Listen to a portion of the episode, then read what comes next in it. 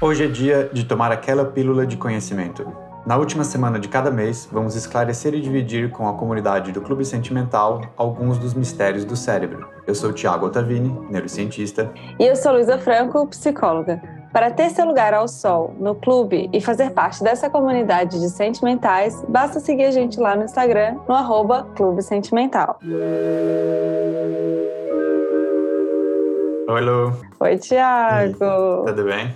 Comigo tudo bem, com você? Tudo jóia. Do que, que a gente vai falar hoje? Hoje nós vamos, a gente vai tentar fazer um, um gancho é, com o assunto que a gente tocou no último Pílulas, que foi sobre consciência e identidade. E no final do episódio, quando a gente estava falando sobre essa questão de identidade, perda de identidade, a gente falou um pouco sobre a doença de Alzheimer, né? Que é, popularmente as pessoas conhecem como sendo uma, uma doença que afeta muito a memória, mas que em estágio avançado pode afetar a identidade e a, a percepção de si mesmo. Uhum. E, e para isso a gente trouxe uma, uma especialista em distúrbios neurológicos hoje. É, ah, especialista especial é, pra gente, né? Porque... Especial pra gente. especialista especial. Uhum. Hoje nós temos uma convidada muito especial, a Patrícia, é, que tá na, nas nossas vidas, na minha e na sua, há muito tempo, na sua há muito mais tempo ainda. Gente, Patrícia está na minha vida desde meus nove anos de idade. Apenas. A Patrícia também é neurocientista, é, já trabalhou com, com vários modelos animais de distúrbio neurológico, já trabalhou com esquizofrenia, já trabalhou com epilepsia e agora está trabalhando com Alzheimer. E fala oi pra gente então. Oi, gente, obrigada por me receber aqui. É um prazer estar aqui no clube hoje, conversando um pouquinho sobre o meu trabalho. Ai, demais, gente. A gente fala da Patrícia toda quase últimos pílulas. O Thiago sempre falou: ah, a Patrícia não sei o quê. É essa Patrícia que a gente fala, é exatamente essa. É, porque eu vou fazer mais um, um adendo aqui, porque a gente convidou a Patrícia para falar é, sobre Alzheimer, mas existe um outro motivo pelo qual a gente precisava convidar a Patrícia, que é que quase toda vez que sai um episódio novo do Pílulas, a Patrícia é minha. Como é que eu falo assim? É minha. É, é uma espécie de revisora que me dá a revisão depois do episódio. Ela me fala tudo que eu fiz de errado, que eu falei de errado, todas as correções. e assim fly. Então, então. Não, e, e, e é, observações muito pertinentes, aliás. Então eu falei assim: ah, Patrícia, acho que você devia participar também, né?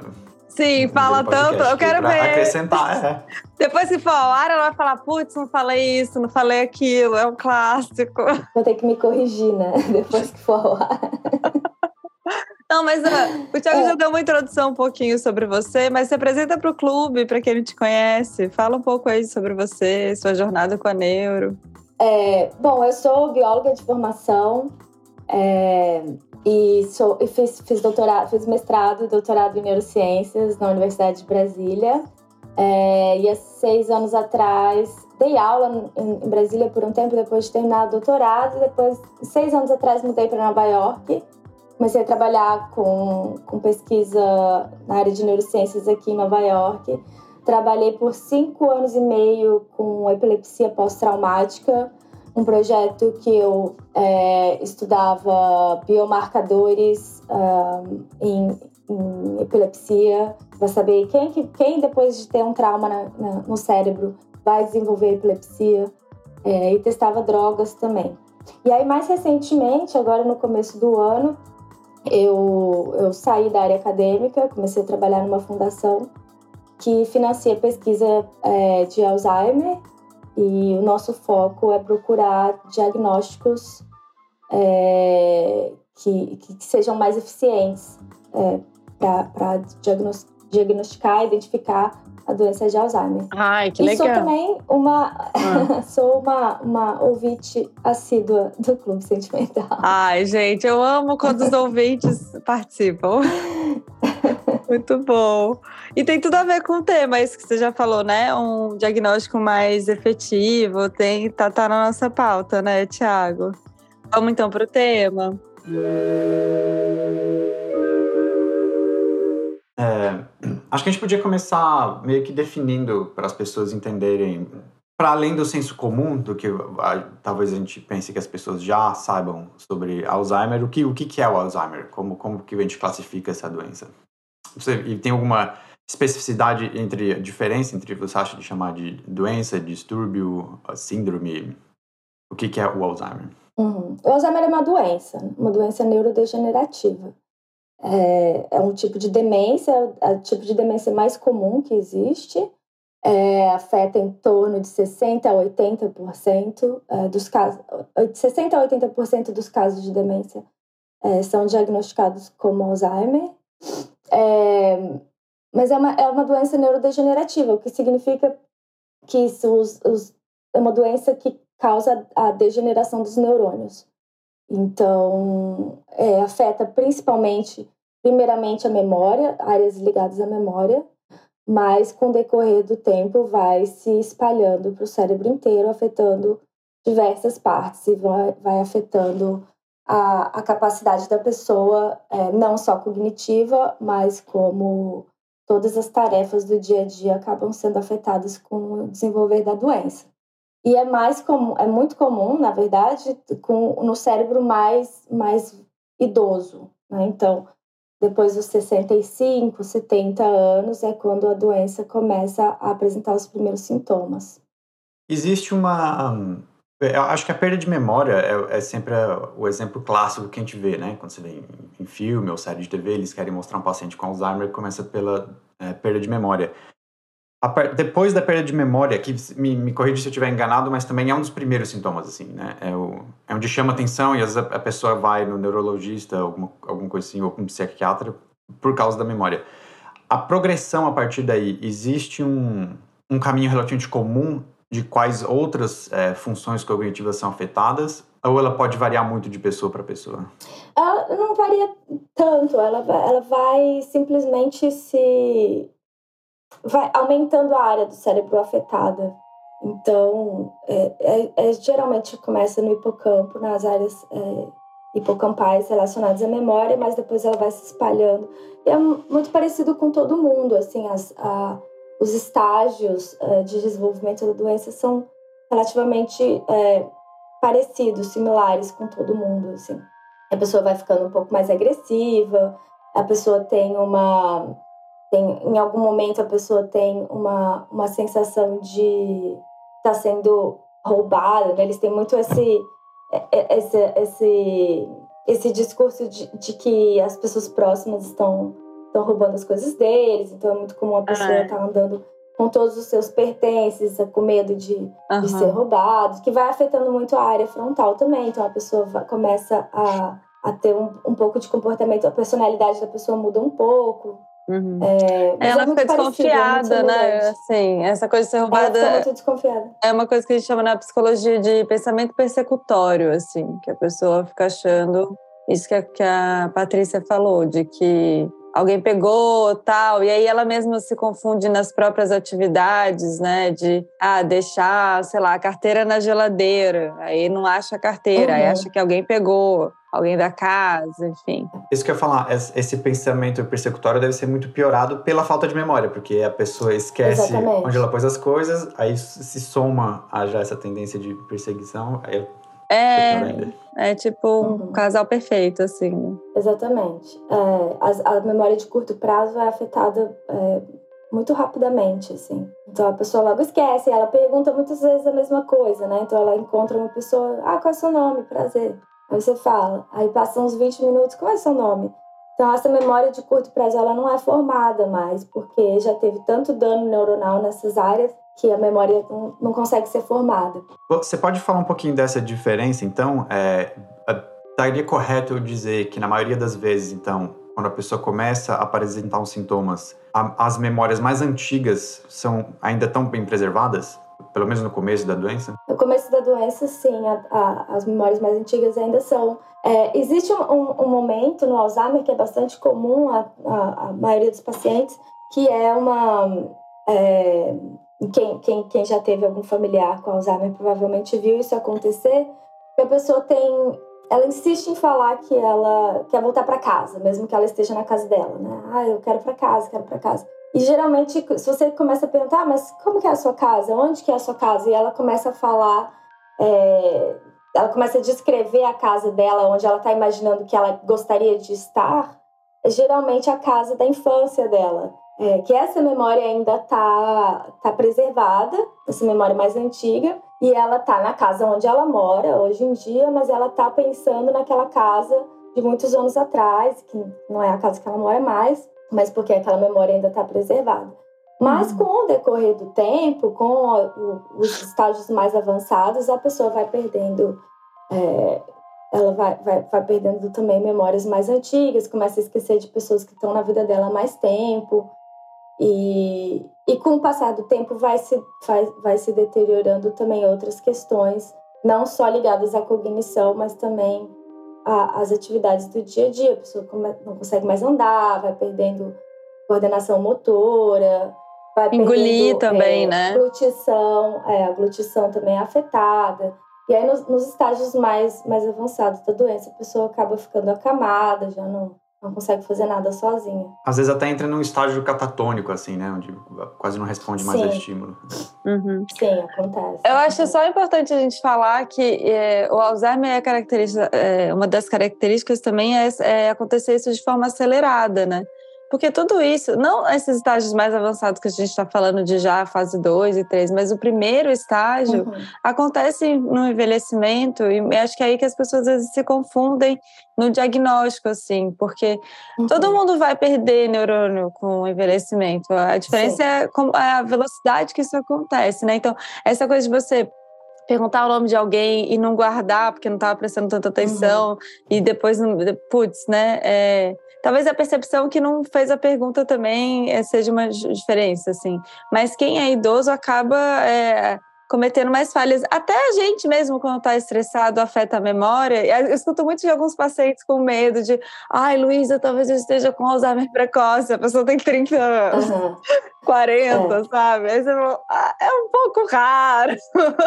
É. Enfim. É natural perder é, a memória. É, é natural, é natural que é perda de memória com o envelhecimento. É, o envelhecimento é. do nosso corpo como todo, como todo o nosso sistema é, vai perdendo funções conforme a gente vai envelhecendo, o cérebro também vai perdendo funções é, por conta da idade. É, a, a, per, a perda de memória relacionada à demência, ela não é normal.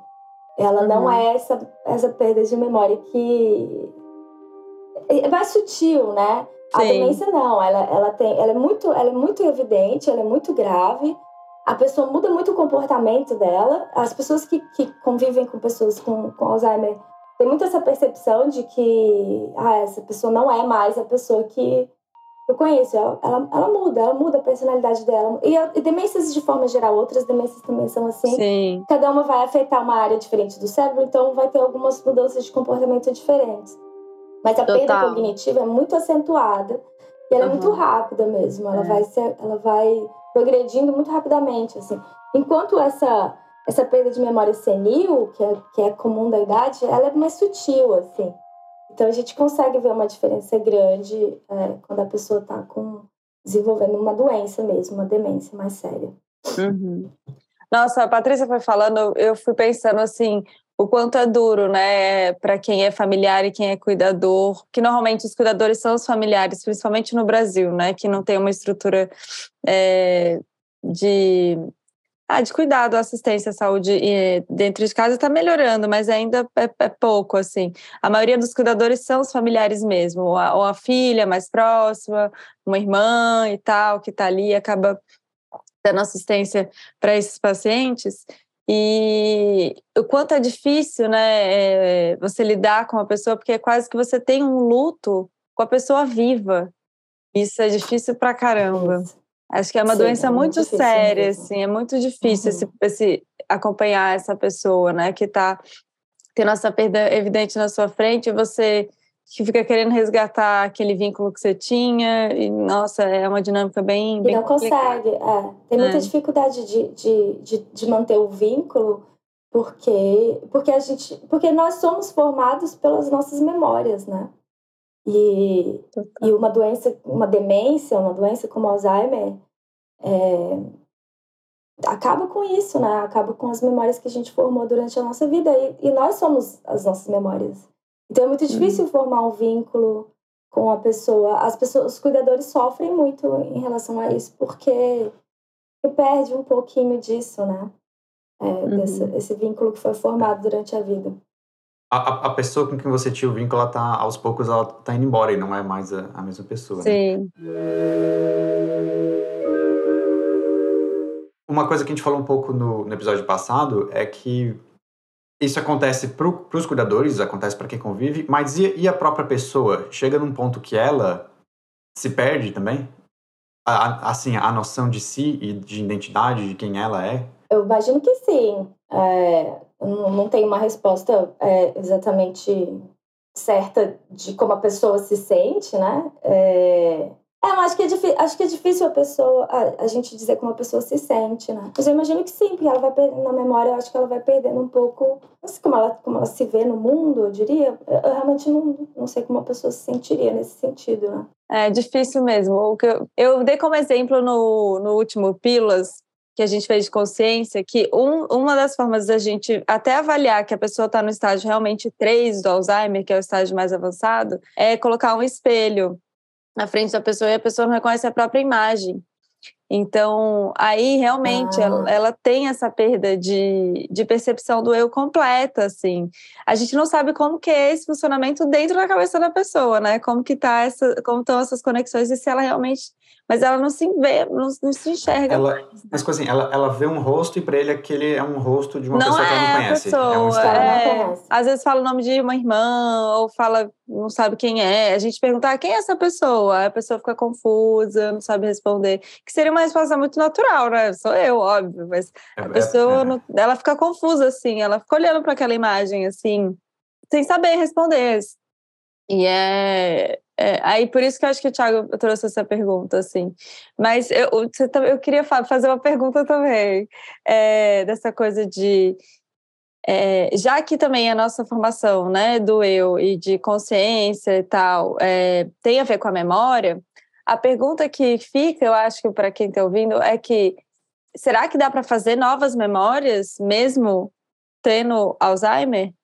Imagino que sim, né? A pessoa está é, é que eu acho que tudo. Assim, a questão é o seguinte: a pessoa está perdendo o neurônio em determinadas áreas do cérebro onde se formam as memórias. É, o que são memórias, exatamente, né? Eu acho que vocês já devem ter falado sobre isso em algum episódio passado, mas são formações de sinapses, né? Então, os neurônios onde eles se encontram, é, nas, as sinapses, elas vão sendo formadas conforme os neurônios vão é, aumentando suas conexões com outros neurônios e as, e as, e as memórias são formadas. Então, no Alzheimer, na, nas demências, a, a, os neurônios estão, por diversas razões diferentes, os neurônios estão perdendo essas conexões. Então, assim, a pessoa pode formar uma memória rápida e perder essa memória muito rápida também. Então, a, a, plasticidade do cérebro determina, determinado, é, em determinada área pode ainda estar acontecendo. Mas nessas áreas de memória, onde as memórias estão guardadas, as, os neurônios estão morrendo. Então a pessoa vai perdendo mais do que formando, vamos dizer assim. Uhum. Como a doença vai, vai, conforme a doença vai progredindo, vai ficando mais, cada vez mais difícil formar memória também. Né?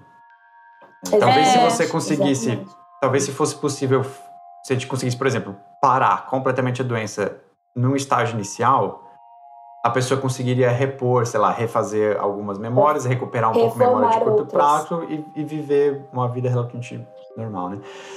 É, acho eu acho que esse é o objetivo, viu, Thiago? Acho que das pesquisas e tal, é parar no começo, porque eu acho que nesse começo ainda dá mesmo, para a gente pensar em treinamento de aprendizagem, é, tratamento com acompanhamento com TO, né, que é, é terapeuta ocupacional, conseguir fazer uma nova rotina para a pessoa, é, porque é isso, né, quem ela precisa de, de aprender a reviver dentro da casa, fazer novos rituais de comportamentais no dia e tal, para ela não se confundir toda. Mas é, eu acho que é só no primeiro estágio mesmo.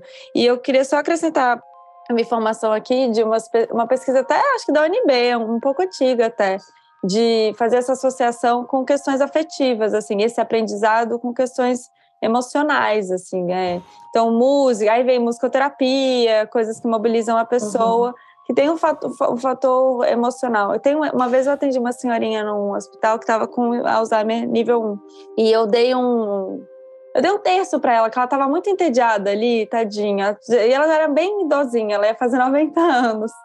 E ela estava achando horrível, a família estava achando o máximo que ela ia fazer 90 anos. Ela estava achando, ela falava, ai, preguiça, por que, que eu inventei de viver até agora? Tem essa coisinha assim, um pouquinho da depressão que a gente pode falar um pouquinho mais para frente. Mas ela tá, aí ela, eu levei um terço para ela. E no dia seguinte, ela não lembrava quem eu era, ela não lembrava que eu era psicóloga, ela não lembrava nada mas ela lembrou que eu era a menina que levou o terço, porque pegou em algum lugar afetivo ali. Isso é uma, é uma coisa clássica já de quem, quem trabalha com neurociência da memória, de que memória que tem conteúdo emocional a gente lembra melhor. O nosso cérebro é muito mais eficiente em guardar e consolidar a informação se tiver um, um conteúdo emocional, emotivo é, associado. Viu, ouvintes? Clube Sentimental. Emoções são importantes. Querem lembrar de alguma coisa? Não, vamos. É, querem lembrar de alguma coisa? Né? A memória se forma. É. É. A memória se forma com mais facilidade quando tem uma, uma associação com alguma o ouvinte aí tá tentando estudar para uma prova, para um concurso, alguma coisa assim, pede para alguém te dar um susto bem, bem grande a hora que você está estudando. aí você vai ter um, um, um, medo, vai associar medo. Ai, Brincadeira, pode não, ter uma memória melhor, né? Sei lá. Isso é uma emoção boa, né? É, pode ser uma emoção é. boa. Não, não tem emoção boa e ruim, né? Mas pode ser uma coisa é. menos traumática. É. ai, ai. Bom, vamos seguir.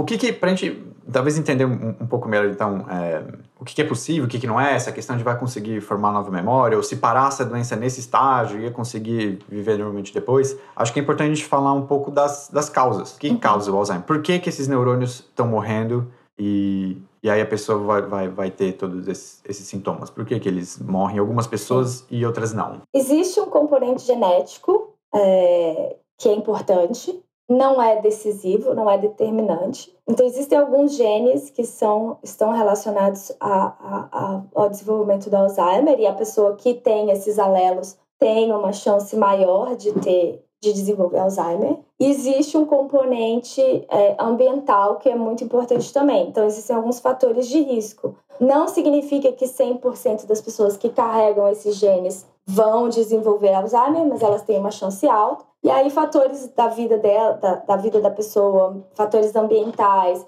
estilo de vida, vão é, aumentar a chance ou não de, da pessoa desenvolver a doença.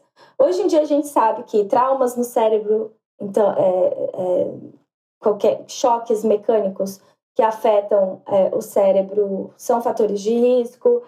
A depressão é um fator de risco, tem pessoas que, que, que durante a vida sofrem de depressão têm uma chance maior de desenvolver Alzheimer. E a hipertensão arterial, problemas cardiovasculares, hoje em dia a gente sabe que são extremamente importantes para o desenvolvimento do Alzheimer. Então, existem é, algumas formas da gente é, tentar prevenir se, por exemplo, se a gente tem esse gene. Hoje em dia, com esses testes genéticos que são feitos, aí você pode comprar o kit para fazer um teste genético, muita gente acaba descobrindo que tem o gene é, que está associado com, com a doença de Alzheimer e a pessoa se desespera, né? Porque agora, ou tem avós que sofrem com a doença e a pessoa sabe que tem uma chance de ter a doença. Uhum. É, e o que fazer? Não existe cura para o Alzheimer hoje em dia, né? Não existe um medicamento que vai completamente acabar com a doença, mas a gente pode é, no nosso estilo de vida, tentar é, melhorar essas questões mentais que, tão, que vão ser importantes e, e, vão influenciar no desenvolvimento da doença. E hoje em dia a gente sabe que o sistema circulatório é uma, é uma, é uma, é uma questão bem importante de, de se considerar. Então, é, é, tabagismo é um problema porque afeta vasos sanguíneos, é, a falta de exercício físico vai afetar também. Então, a pessoa ter uma vida regrada, de uma alimentação saudável, atividades físicas regulares, é, manter uma, uma, uma saúde intelectual, vamos dizer assim, né? Então, é, exercitando o cérebro mesmo, bastante leitura, atividades é, que, que, que melhoram a cognição, vão ajudar a, a, a pessoa que tem a, os genes a não desenvolver a doença. Uhum. Mas acho que é até legal nisso que a, que a Patrícia está falando, a gente voltar no episódio no Pílula Azul, né, Thiago? Neuroplasticidade? Acho que foi o primeiro, foi de plasticidade. É, é. Porque é, tem esse desespero assim, ah, eu tenho fator genético, ah, então vou ficar é, jogando sudoku, igual uma pessoa louca. Não, você vai ficar bom em sudoku. Não quer dizer que você vai é, estar prevenindo Alzheimer. É. Isso é. outra coisa, assim, é ter, é ter atividades é, é, intelectuais ou mentais variadas, né? Não adianta ficar só falando, fazendo uma palavra cruzada todo dia, isso não vai necessariamente te proteger. Eu queria frisar só que isso é uma coisa em questão de, de acho que é hábitos e genética, mas que que eu ouvi falar mais recentemente que parece ser uma novidade e que está ganhando muita força nessa área de pesquisa de Alzheimer é essa questão é, circulatória, né? De que uhum. Alzheimer parece estar muito associado a, a problema circulatório, que aí o, o, próprio problema circulatório também vai ter um fator genético e um fator é, de hábito, um fator ambiental. Mas fazer exercício físico regularmente é muito importante. Uma boa isso. alimentação também, é, é, uhum. baixo colesterol, é, coisas que, que vão prejudicar o sistema circulatório, cardiovascular, é, vão, vão, vão, vão aumentar a chance de, de desenvolvimento do Alzheimer a longo prazo. Tem um, um, um fator importante do, do Alzheimer que eu imagino que serve tanto de, é, é, um, é um caminho pelo qual está tentando se explicar a doença e, e como ela acontece, as mudanças fisiológicas que ela causa, como também, a gente vai falar disso mais tarde, é um caminho para tentar achar um diagnóstico da doença, que é o acúmulo de uma proteína específica. Tem um tipo de proteína que se acumula, é, começa a se acumular dentro dos neurônios, e o neurônio, isso causa a morte do neurônio. É, essa, fala o nome da proteína é, de novo. É, então, é, existem algumas, algumas proteínas estão associadas ao Alzheimer. Uma delas é a beta-amiloide e a outra é a proteína tau. É, hoje a gente sabe que essas duas proteínas têm um papel fundamental é, na formação, na, no desenvolvimento do Alzheimer. A, beta, a proteína beta-amiloide é uma proteína que, quando ela se acumula, ela forma o que a gente chama de placas senis. Ah, e ela vai formando essas placas é, entre os neurônios e, e, e vai prejudicando o, o a, a, funcionalidade do sistema. É. E aí com isso vai, vai causando morte neuronal, então vai, vai, vai. O cérebro vai meio que encolhendo, assim, é, durante o processo do, do desenvolvimento da doença. É, outra proteína que também é, que se acumula de forma é, hiperfosfora, hiperfosforilizada, não sabe falar essa palavra. Nossa, é, que palavra é essa? O... Peraí, eu nem entendi. Hiper o quê? Quando vai, é, se, se, forma um, um, é, uma formação de fósforo na proteína. Ah, é, tá. Hiperfósforo, entendi. Tipo, vai meio, meio fosforo. Rilada, isso. Tá. Ai, gente, ah, olha, bom, por que esses nomes? Dessa... o acúmulo dessa proteína, proteína tal, é, vai formando novelos é, neurofibrilares e no interior das células nervosas. Isso também vai prejudicando a conexão do sistema, o transporte é, de, de, de, neurotransmissores, outros, de, de neurotransmissores e, e, vai prejudicando a comunicação bioquímica entre os neurônios, o que vai também é, resultar na morte neuronal. Então, é, a gente sabe que que essas duas proteínas têm um, um fator é, fundamental no desenvolvimento da doença é, e são responsáveis por boa parte dos problemas cognitivos associados ao Alzheimer. Só para esclarecer para o ouvinte aqui, né, que a gente está falando um monte de, de, nome de proteína diferente, que as nossas células, no nosso corpo inteiro, inclusive nos neurônios, elas estão sempre produzindo várias proteínas diferentes. É, elas constroem essas proteínas, essas proteínas são as ferramentas que a célula precisa para ter um metabolismo saudável e para transportar coisas é, dentro da célula, substâncias, enfim, é o que faz a, a, a, célula funcionar. Não sei se é o caso do Alzheimer exatamente, mas às vezes, conforme a gente envelhece ou porque você tem algum fator genético, a célula pode começar a produzir aquela proteína que ela sempre produziu direitinho fez a célula funcionar direitinho, ela começa a produzir algumas proteínas com algum defeito. A proteína tem um defeito de, de formação mesmo, de formato, a estrutura da, da proteína fica alterada e aí você pode ter uma proteína que não funciona ou que faz uma coisa que não devia fazer ou que começa a se acumular e causa morte celular. Ah, é, então, eu falei dessas, eu, eu, falei da proteína e falei de causar o Alzheimer, mas também de diagnóstico, porque eu sei que isso é uma coisa que a gente já, já conversou, que uma das coisas que a Patrícia já comentou comigo que tem se tentado fazer é você fazer uma medição da quantidade é, de algumas dessas proteínas, a Patrícia pode falar especificamente qual, para diagnosticar é, a doença, para além das questões cognitivas, né? Você tem um diagnóstico, uhum. um, um, marcador. Fala aí pra gente, Patrícia. É, então, é, falar de diagnóstico que é, é uma coisa bem interessante, porque assim, existem, existem hoje em dia formas de diagnosticar o Alzheimer que são bem diretas e é, já são bem aceitas, né? O mais comum é o, o, diagnóstico clínico baseado em testes cognitivos, é uma forma mais é, barata e, e acessível, né, de, de, de diagnosticar. A questão é que ela não é muito eficiente no sentido de que muitas vezes é, ela, ela é, se confunde, os, os, os sintomas se confundem com outras demências. E aí as pessoas, as pessoas são diagnosticadas de forma errada, isso é bastante comum, porque não são técnicas tão é, específicas, assim. Mas existem hoje em dia outras formas de se diagnosticar, uma delas é usando tomografia de emissão de póstron, é, que, que, que é do cérebro da pessoa, então tem como identificar se a pessoa está formando essas placas, esses novelos é, de proteínas no cérebro, e aí isso é muito característico da doença de Alzheimer, então se consegue diagnosticar. O problema é que essas técnicas são extremamente caras. No Brasil, eu desconheço se elas são usadas hoje em dia, aqui nos Estados Unidos sim, mas são muito caras, poucas pessoas têm acesso a elas. E uma outra forma de diagnosticar é fazendo uma pulsão lombar para retirar líquido é, cefalorraquidiano da pessoa, e aí faz a, a, a medição dessas proteínas beta-amiloide e tal é, desse líquido. Só fala para o nosso ouvinte o que, o, fala para o nosso ouvinte o que é líquido cefalorraquidiano. Esse é um líquido formado pelo sistema nervoso central e ele e, e ele está localizado. É, você consegue retirar, ele está no cérebro, né? Assim, em, vo, em volta do cérebro e na medula espinhal e você consegue com uma agulha é, colocar a agulha na, na, entre as vértebras da pessoa e consegue retirar esse líquido. É um líquido muito parecido com o plasma do, do sangue, assim. É, mas ele não tem, não vai encontrar células sanguíneas, por exemplo, então ele, ele é bastante é, limpo, vamos dizer assim, para medir proteínas que estão que, que, que no cérebro.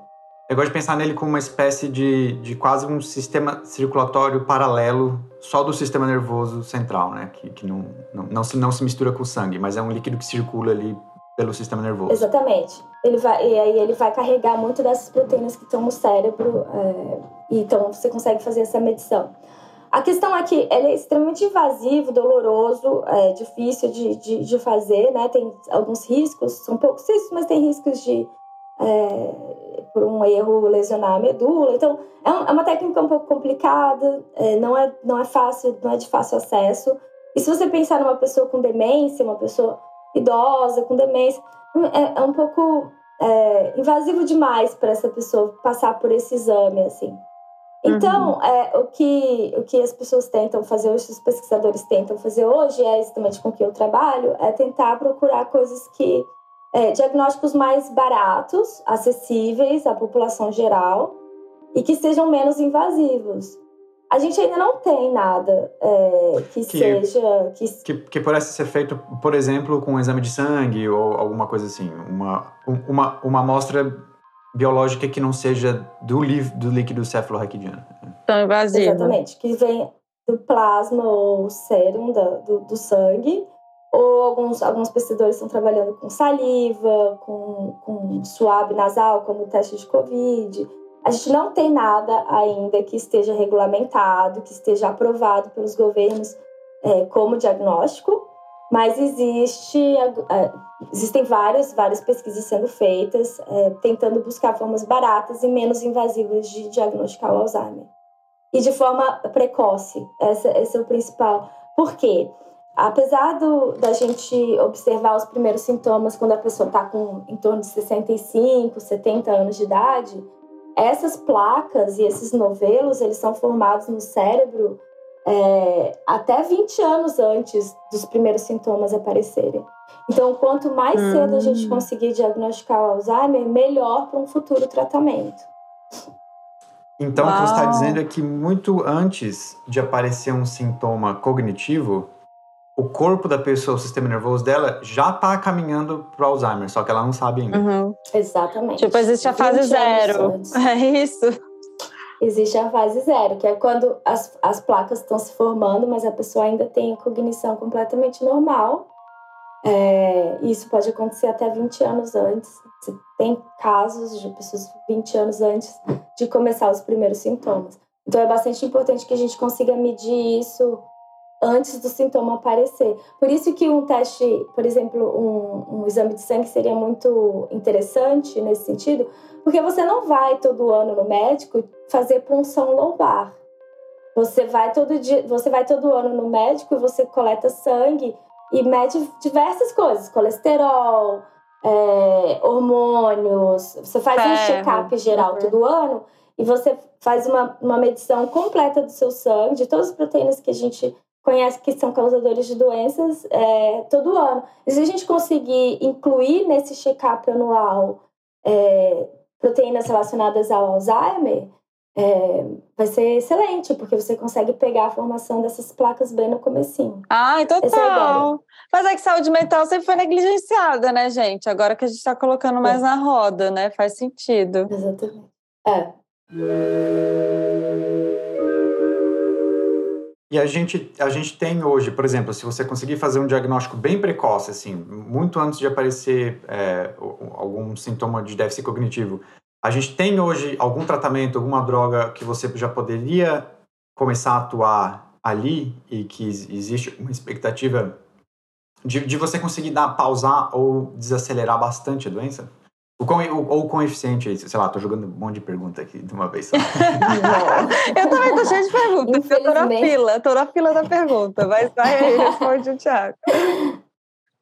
Infelizmente, a gente não tem muita coisa. É, a gente, existe... A cura não tem, tá? Nesse momento que a gente está conversando, 2022, não existe cura. Estamos caminhando para isso, mas não tem ainda. Existe um medicamento hoje que foi aprovado muito recentemente aqui nos Estados Unidos, é, que remove essas placas de amiloide. O que, quando ele, foi, quando ele foi desenvolvido e as primeiras pesquisas foram publicadas, foi um, um assim, foi muito importante para a comunidade científica, mas Aparentemente, os resultados mais recentes não mostram grande melhora do paciente, apesar dele ser o único medicamento que atua diretamente nas placas de beta-amiloide. Mas no final das contas, a pessoa ainda tem uma perda cognitiva muito grande, porque o Alzheimer é uma doença muito complexa, é, que envolve vários outros fatores, não só essas placas senis. Então, a, removendo essas placas não resolve completamente o problema e não cura a doença. É, eu não tenho conhecimento a respeito de esse medicamento estar sendo usado no Brasil. Eu acredito que não, é uma coisa muito recente ainda.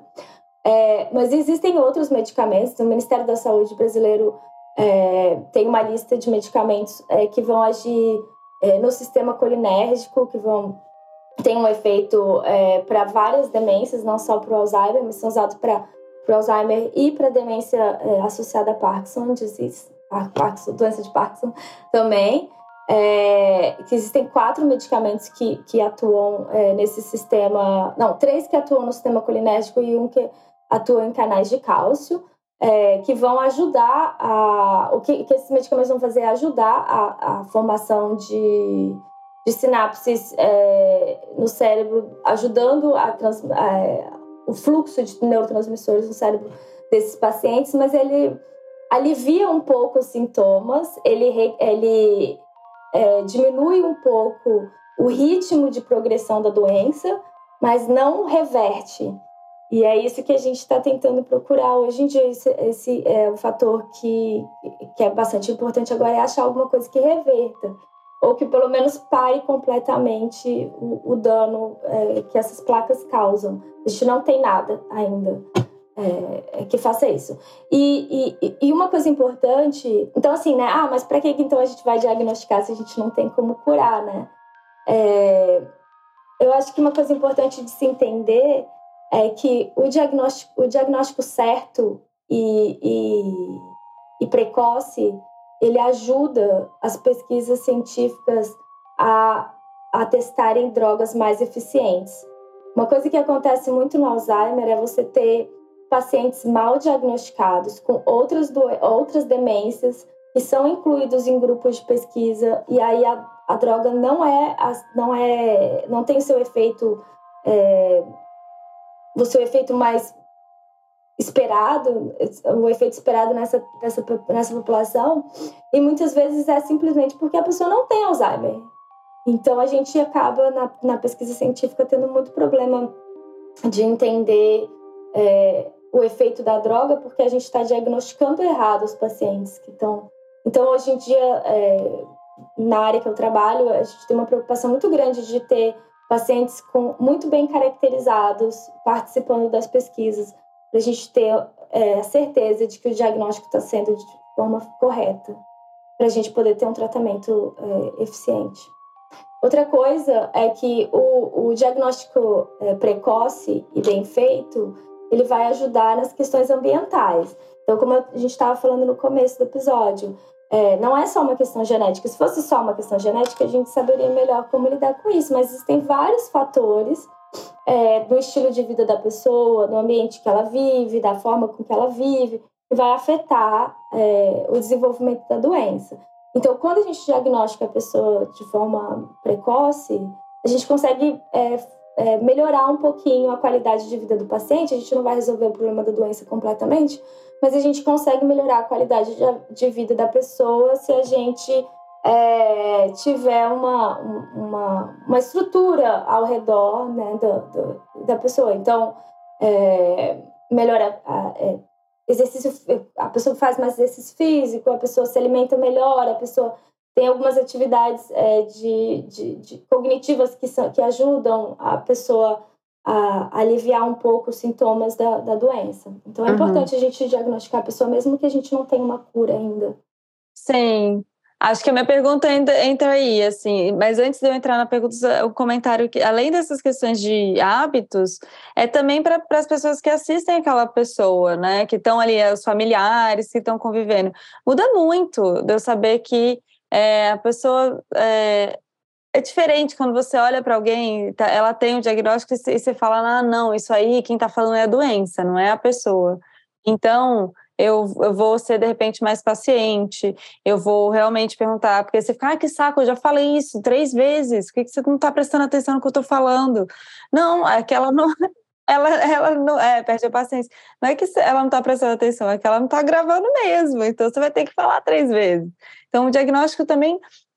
É, a gente já falou isso várias vezes aqui no clube, assim, quanto que o diagnóstico não é colocar a pessoa da caixa, é realmente tirar e, a pessoa da caixa e você começar a lidar com, com as necessidades daquele indivíduo né, ali. Mas a minha pergunta, é, Patrícia, é o seguinte: Existe então a possibilidade, se você tá 20 anos antes, né, de repente essas proteínas já estão, né, beta-amiloide e tal, já estão, né, modificando ali o meu cérebro de alguma forma que vai caminhar para o Alzheimer, que eu brinquei aqui, ah, estágio zero. Existe a, é, a possibilidade de você ter chegado nesse estágio, ou seja, já ter essa alteração neurológica, né, e não desenvolver sintoma? Um cérebro que teoricamente era para ser um cérebro que tem Alzheimer, fisiologicamente, mas se a pessoa faz atividade física ou se alimenta bem e tal, não chega a desenvolver?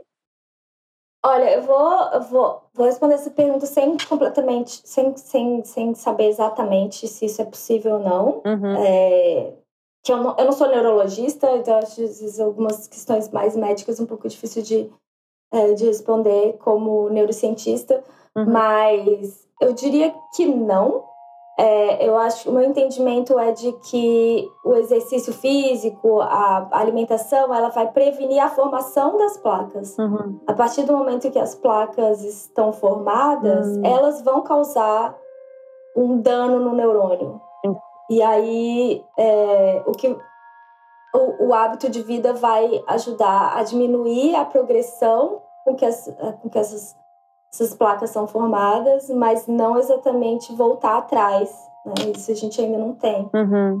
Só com um medicamento em algum momento que reverta esse, essa, essa, essas, a formação das placas é que isso eu acho que isso vai ser possível de acontecer. Então, eu acho que a, a partir do momento que você começa a ter placa. Porque, assim, como eu falei, vou fazer um. um, um voltar um pouquinho. É, essas forma, a formação das placas no início, ela. É, Tá, acho que agora entendi um pouco a sua pergunta, se é nesse sentido. De quando é, as placas estão sendo formadas no começo da doença, né? Uhum. Aí você ainda não tem sintomas, porque os neurônios ainda estão funcionando quando a placa Sim. começa a se formar. Conforme vai aumentando muito a quantidade de placa, aí os sintomas começam a aparecer. Mas eu não acho que a, o hábito de vida vai reverter isso, né? Voltar atrás. Vai diminuir um pouquinho o, o, o avanço da doença. Uhum. Respondi? Eu não, não Acho que sim. Eu me pergunto assim, eu acho que eu já vi isso por aí, assim. Não sei se é, pode ser totalmente envezado, uma coisa antiga, de você... De o Alzheimer ser uma coisa de difícil diagnóstico, né? Agora você falou que tem esse exame que dá para fazer, mas é caro. Mas eu lembro, na, assim, né, gente? O meu TCC foi de Alzheimer, lembra? A Cruz estava lá na uhum. O meu TCC da graduação foi sobre depressão e Alzheimer. E e aí eu lembro que tinha alguma coisa, isso tem 12 anos, tá, gente? Então, realmente, faz muito tempo. Então, mas tinha uma coisa de que não, era difícil o diagnóstico porque a gente só ia saber com certeza que a pessoa tinha Alzheimer depois que a pessoa morreu e faz, fizesse uma autópsia do cérebro. Ah. E aí você vê o cérebro e fala, ah, essa pessoa tem Alzheimer. Mas tem pessoas Exato. que às vezes nem desenvolveram sintomas e têm o cérebro com Alzheimer, similar a essa imagem de um cérebro com Alzheimer. Você não sabia, né? É, e não sabia. Sim, é interessante você ter tocado nisso. É verdade. É, o Alzheimer só a gente só a gente fala isso na, é, na área e, e na, na, pesquisa científica que é, 100% de certeza que a pessoa tem Alzheimer a gente só sabe depois de, de depois que a pessoa morre se fizer um exame histopatológico patológico do cérebro. É, todas as formas de diagnóstico que a gente tem não dão 100% de garantia ajudam uhum. muito a chegar muito próximo desse. Então, por exemplo, quando, quando, a, quando o pesquisador quer desenvolver uma doen uma, um diagnóstico novo para a doença de Alzheimer, é comum que a gente peça, a gente, eu falo, a gente trabalha com, com financiamento de pesquisa, e a pessoa uhum. que tenha pacientes bem caracterizados. E a melhor forma é com o cérebro da pessoa que já faleceu. Uhum. É, nem sempre isso é possível, obviamente, né? Porque é, também existem, existe um, uma limitação de quantidade de cérebro que a gente tem em, em nas universidades para estudo. É, mas é o ideal. A, que, a questão que, que você está levantando é, sobre a falta do, do sintoma e a pessoa ter as placas de amiloide depois que morre descobre isso, uhum. ela pode estar naquele período ainda, é, como a gente está chamando aqui, é, Zero. informalmente de estágio zero, né? Uhum. Que é a, a, antes da pessoa começar a desenvolver os sintomas. Então, sim, eu acho que eu tinha entendido que a sua pergunta era depois do desenvolvimento se isso tem como reverter. E aí a resposta é não. Uhum. Mas sim, existe um período onde ainda não tem sintoma, ou os sintomas são tão leves, e como a pessoa já tem uma idade avançada, é, isso se confunde com a perda de memória natural, uhum. é, senil. Sim. Mas às vezes ela está associada à demência, só que a gente ainda não sabe. É, isso, e né? talvez esse esteja num estágio mais avançado. É, e talvez assim, olhar para essa para a vida dessa pessoa que tem já alguma, já tem o começo das placas, já tem essa alteração, mas o que o que ela faz na vida? Por isso que eu falei, será que se a pessoa ela corre todos os dias, ou faz caminhada, ou se alimenta bem, Entendeu? Isso, isso ajuda. ajuda. Tiago tá aí, colinho pra cima, ajuda. pensando. Fala, Tiago. É, é, é, que eu tô pensando, assim, tô especulando aqui na minha cabeça que o que pode acontecer assim. É, se, a, se a pessoa tem, às vezes, um início de acúmulo dessas placas, mas porque ela tem algum hábito que, que combate isso e ela não desenvolve muitos sintomas, a gente nunca vai saber porque a gente não vai fazer exame no cérebro dessa pessoa é, depois que ela morre. Total. Né? É. Uma pessoa saudável morreu, você não. É, exato. Como é que você vai ter essa informação, né? É. E isso que a Patrícia falou, a gente está falando de um estágio muito inicial, eu acho, de acúmulo uhum. dessas proteínas. Então é uma coisa que você teria que fazer um exame muito detalhado né, no cérebro. Uhum. Porque tem uma coisa, quem, tá, quem chega num estágio bem avançado de Alzheimer, a anatomia muda. Você não precisa nem fazer um, um, um, corte de uma lâmina por um microscópio. Você olha para o cérebro da pessoa e, e os, uhum. você vê assim macroscopicamente diferenças enormes. Chegar naquele ponto sem ter sintoma, eu, eu vou dizer aqui que eu acho que é impossível.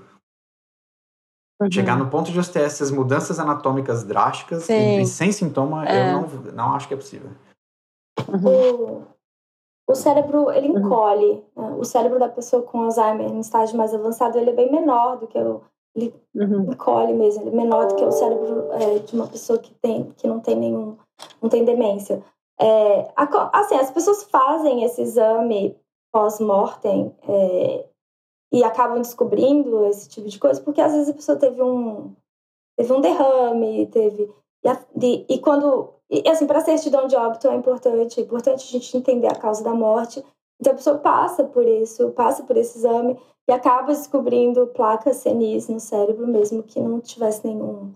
Então acontece sim.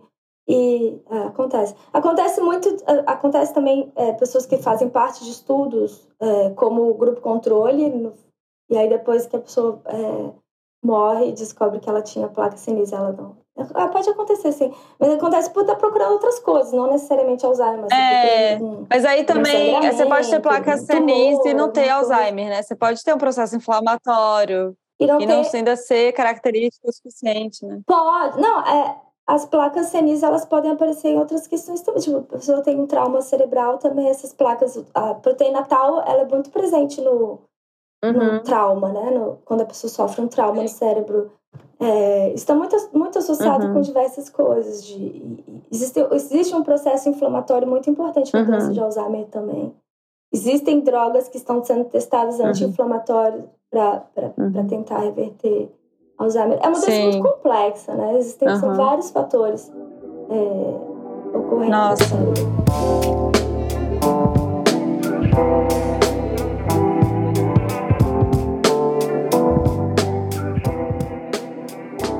Então, uma, uma pessoa de, de, de, de 30 e poucos, 40 anos pode ter Alzheimer? Isso acontece? A pessoa é diagnosticada com Alzheimer nessa idade que é relativamente cedo para essa doença? É raro, é raro, mas pode acontecer. É, a gente chama, eu não vou saber é, qual é o, o termo em português, mas a gente chama de early onset uh, em inglês, que é início, início prematuro, início Prema, precoce, é, precoce, é prematuro, precoce. É.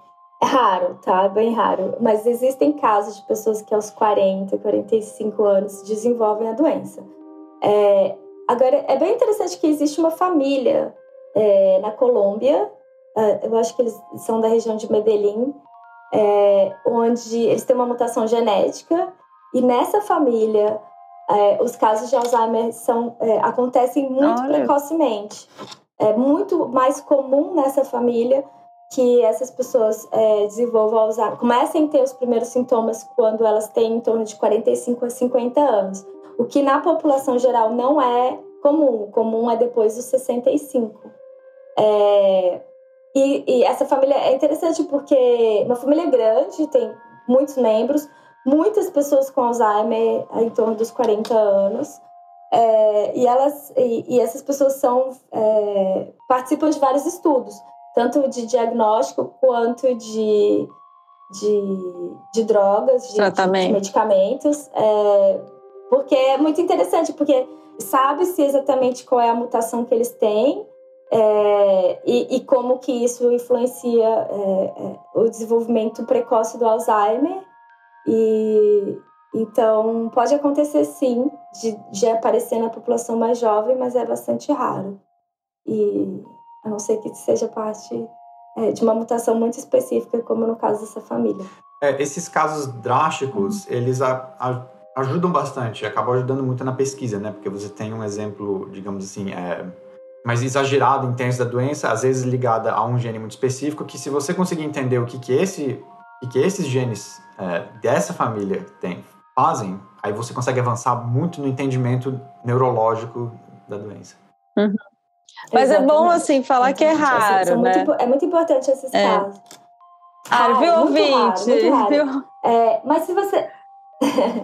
É muito raro é, acontecer dos, dos, sintomas cognitivos aparecerem de forma precoce, Mas é, é, legal ter em mente, já que a gente não tem cura para a doença, como que a gente pode se prevenir, né? Uhum. É muito hoje em dia com a nossa população envelhecendo, é, a, a, a, as pessoas vivem muitos anos, Sim. né? Vivem 90, 100 anos. Hoje em dia não é tão incomum de, de ver, né? Uhum. Pessoas que têm avós é, que, que chegam aos 100 anos de idade.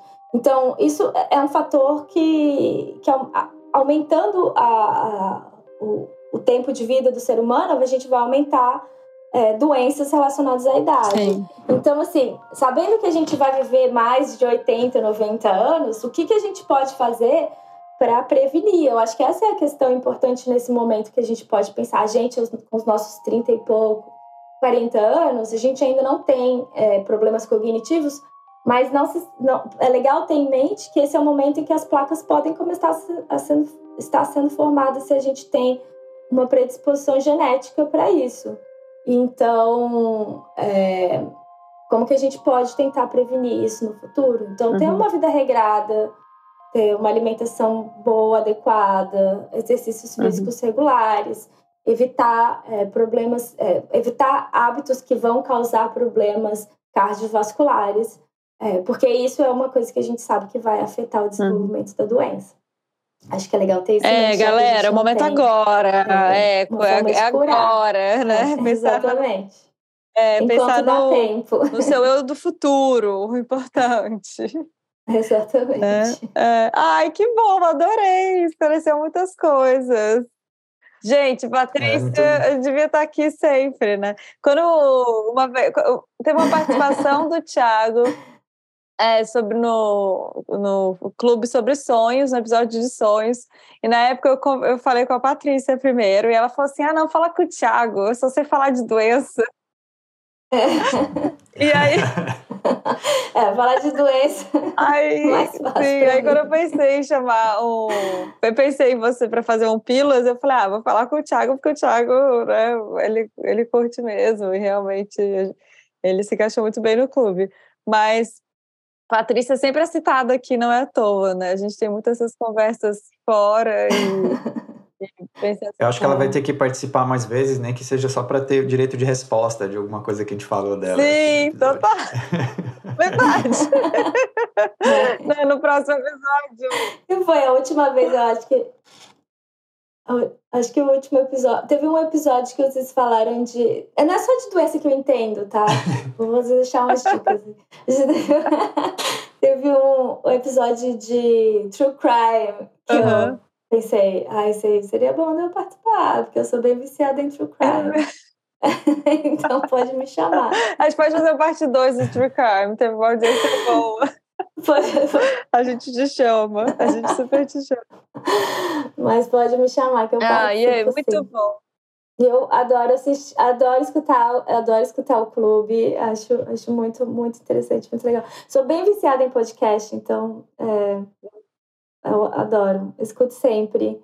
E muito legal estar aqui, muito legal participar. Muito bom estar com pessoas que fazem parte da minha vida, não tão próximas de mim. É, nesse, nesse clube que é tão legal, tão importante falar sobre isso Ai, com as pessoas. Não, imagina, legal. Prazer imenso ter você aqui. Arrasou, tirou várias dúvidas e trouxe várias informações novas, assim, que eu realmente não sabia. Então foi bem legal. Essa coisa do, da questão cardiovascular, enfim, foi bem legal mesmo. Bom, é isso, gente. Ficamos por aqui, né? Então é isso. É, até a próxima. Tchau, tchau. Lembrando que esse podcast é uma produção independente do Clube Sentimental, seu apoio é fundamental. Então segue a gente lá no Spotify, marca 5 estrelinhas, é muito importante pra gente. No Instagram o perfil é o arroba Clube Sentimental. As artes são feitas pela Beatriz, do arroba Atenta e Forte, e a edição de áudio é feita pelo Aloísio, do arroba Som do. Até mais!